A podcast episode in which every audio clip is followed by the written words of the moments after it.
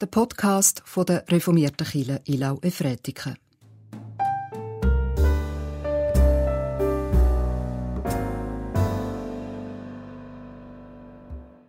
Wir haben in unserer Kirchengemeinde eine kleine, wunderschöne Kapelle, die am Stephanus gewidmet ist. Und am 26. Dezember ist jedes Jahr der Stephanstag. Er hat unter Weihnachten ein bisschen von seiner Bedeutung verloren. Aber wir wollen dieses Jahr dem Stefan ein besonderes Gewicht geben. Das ist der Podcast zum Stephanstag am 26. Dezember und am Sonntag am 27. Dezember. Mein Name ist David Scherler. Wir wollen über den Stefan nachdenken und wir tun das im Namen von Gott, dem Vater, dem Sohn Jesus Christus und dem Heiligen Geist. Der Name Stefan ist bis heute überliefert und verbreitet. Das ist nicht selbstverständlich, wenn man schaut, wie uralt das der Name eigentlich ist. Der Name ist nicht ursprünglich ein deutscher Name. Es ist ein altgriechisches Wort. Und darum ist uns auch nicht sofort klar, was das der Name bedeutet. Wir kennen den Namen als Stefan oder Stefan oder Stefanie oder Etienne.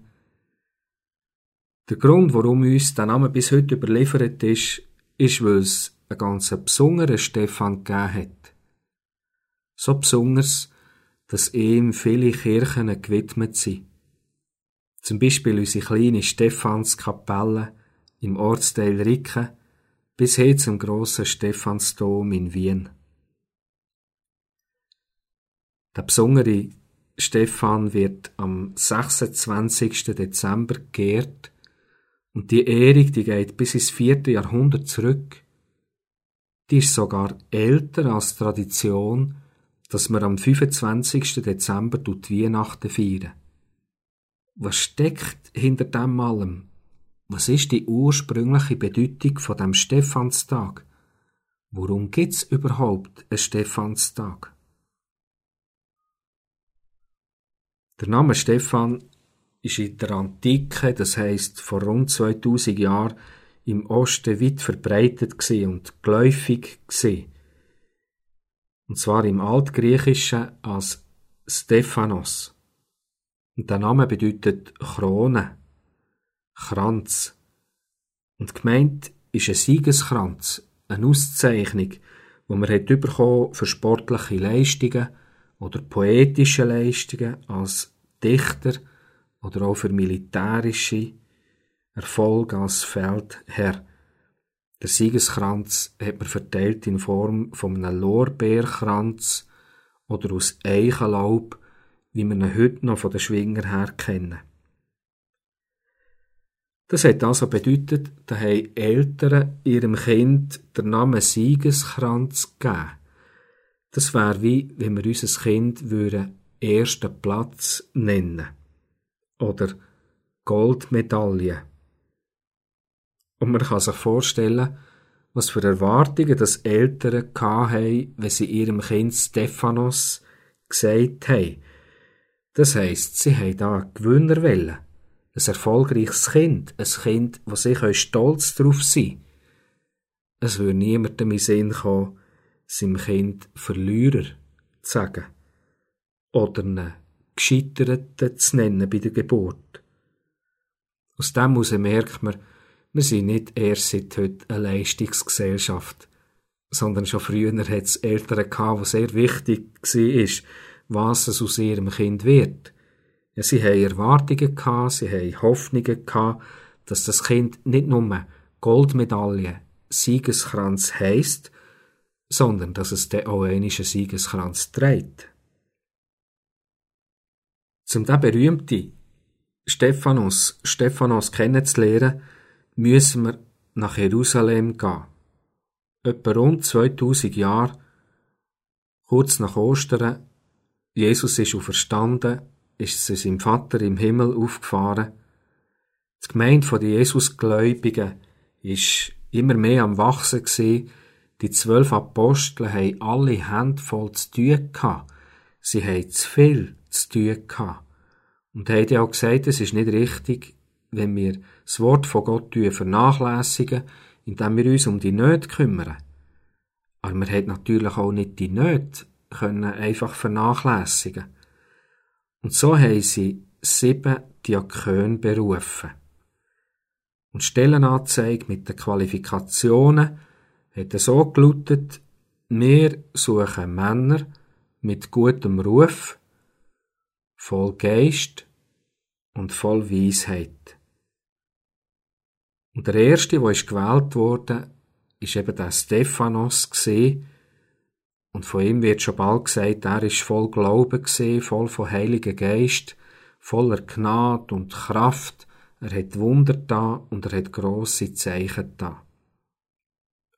Und wo ein Mensch so rausleuchtet, ja, dort ist Missgunst und Eifersucht nicht weit weg. Es hat da schon bald Leute gehabt, die der Stephanos weg haben es haben falsche Zeugen angeklagt, haben gegen ihn gelogen. Er ist vor Gericht gekommen und er hat dort eine ganz lange Verteidigungsrede gehalten. Dass uns die in der Bibel mit dieser Länge überliefert ist, ist ein Zeichen dafür, mit wie viel Weisheit dass der Stephanos ist beschenkt war. Aber die Rede vom Stephanos hat sie dermaßen wütig und verrückt gemacht, Ihre Herzen sind durchbohrt worden, steht geschrieben. Sie haben ihn genommen und vor die Stadt rausgeschleppt und haben ihn dort gesteinigt und damit tötet. Aus dem letzten Moment vor seinem Tod sind uns zwei ganz kurze Gebete von ihm überliefert. Und ich werde uns den letzten Moment vor seinem Tod vorlesen.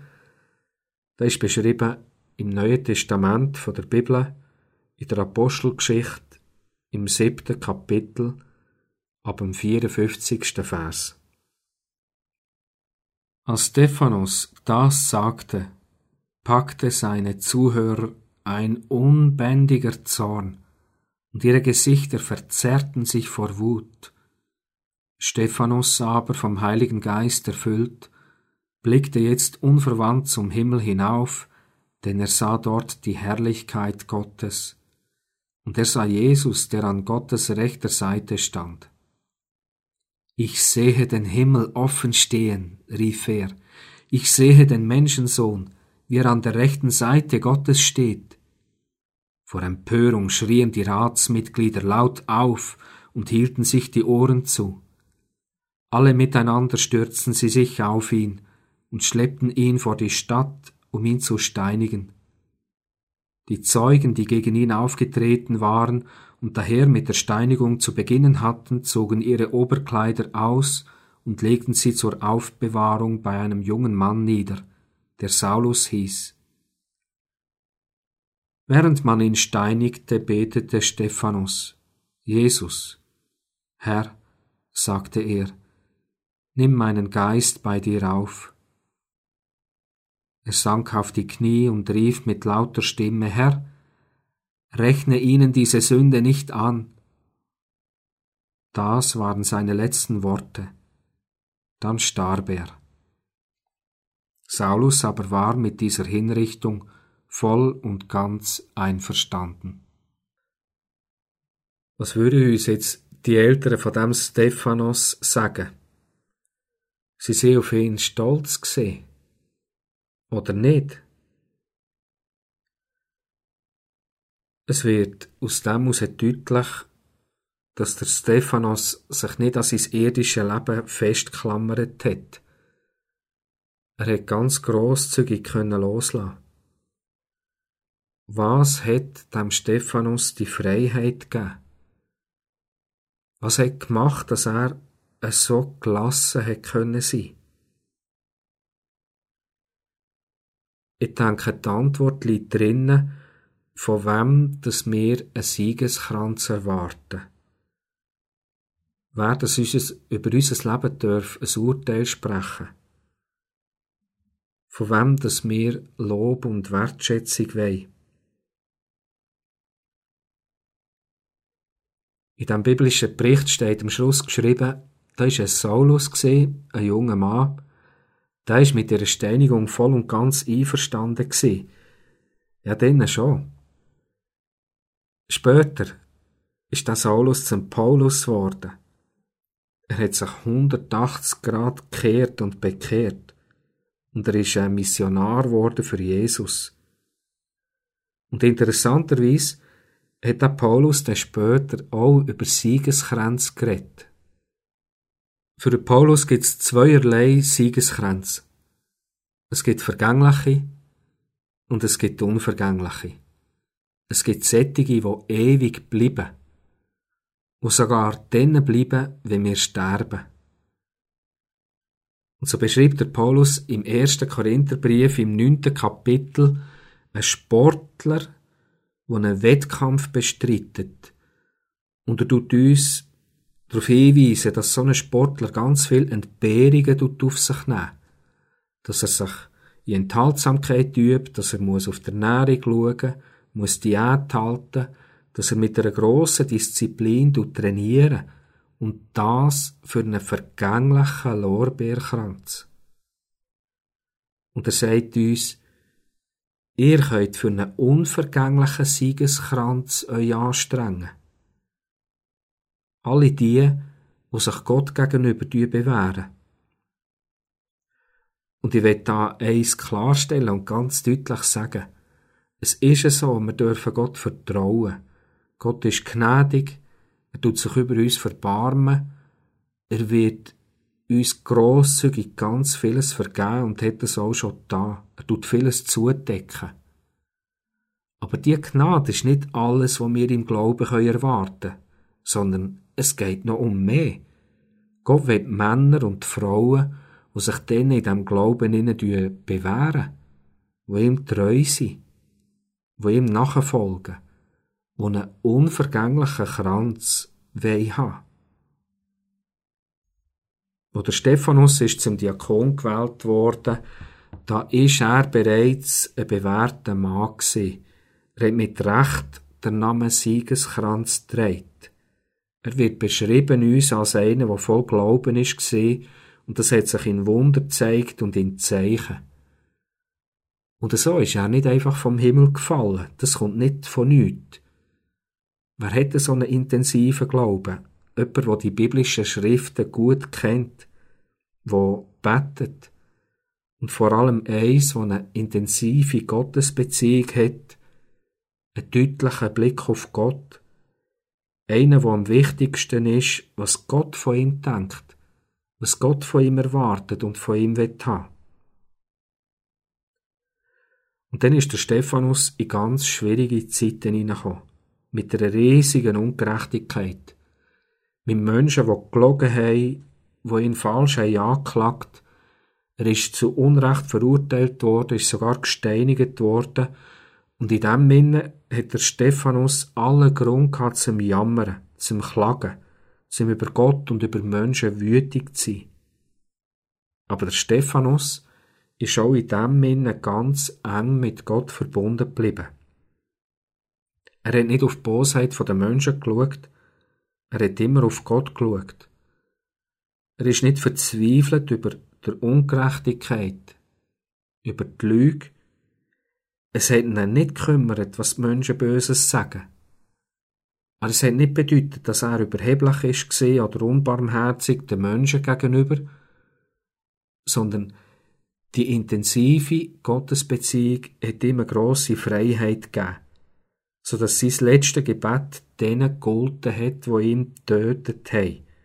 So eine grosse Gelassenheit und Freiheit hat er gehabt, können sagen, Herr, du ihnen die Sünde nicht zurechnen. Und mit dem starken Glauben ist der Stephanus in den Tod hineingegangen. Und der starke Glaube ist sein Siegeskranz. Er ist einer gsi, der mit einem Siegeskranz in den Tod gegangen ist. Und so ist der Stephanus weltweit zu einem Vorbild geworden. Zu einem Vorbild für einen festen Glauben. Dass die Bosheit der Menschen nicht das Wichtigste ist, sondern dass man eng mit Jesus Christus verbunden ist dass man sich auf ihn ausrichten und an ihm orientieren. Und in der Hoffnung darauf, wegen diesem Vorbild, sind Stephanus weltweit viele Kapellen und Kirchen und Dom gewidmet worden. Und darum hat sich der Name Stephan und Stephanie immer weiter überliefert. Der 26. Dezember, der hat mit Recht die längere Tradition als Geburt von Jesus. Die Geburt von Jesus zeigt uns die große Gnade, das große Verbarmen von Jesus, von Jesus Christus, von Gott, der große Reichtum, wo Gott uns hineinstellen tut. Aber dann geht es darum, in diesem Reichtum innen zu leben. Und in dem Innen kann man sich bewähren. Da gibt es eine Auszeichnung zu holen. Da gibt es einen Stephanos, einen Siegeskranz zu holen. Und an das wird uns der Stephanstag und unsere Stephanskapelle erinnern. Und in dem Sinn wünsche ich dir ganz einen mutigen Blick auf das neue Jahr. Amen. Wie gesagt, die Stephanskapelle Ricke und auch die Kille Nilnau, die beiden stehen rund um die Tour offen. Tag und Nacht. Sie sind beleuchtet Bewegungsmelder tun, wenn man herkommt, einem leuchten, so dass man die Kirche, die Kapelle kann nutzen als ein Ort vom Rückzug. Es wird auch für Silvester und Neujahr wieder einen Podcast geben, der dann wieder kann unter unseren Podcasts abgerufen werden oder wie immer auch per Telefon. Es wird vom Pfarrer Simon Weinreich sein. Wir wollen als Abschluss von diesen Gedanken zum Stephanus miteinander beten und dann spreche ich noch ein Sagen. Ewiger, heiliger Gott, ich danke dir für den Reichtum, wo du uns drin hineingestellt hast. Für das, was du uns an Weihnachten und Ostern geschenkt hast.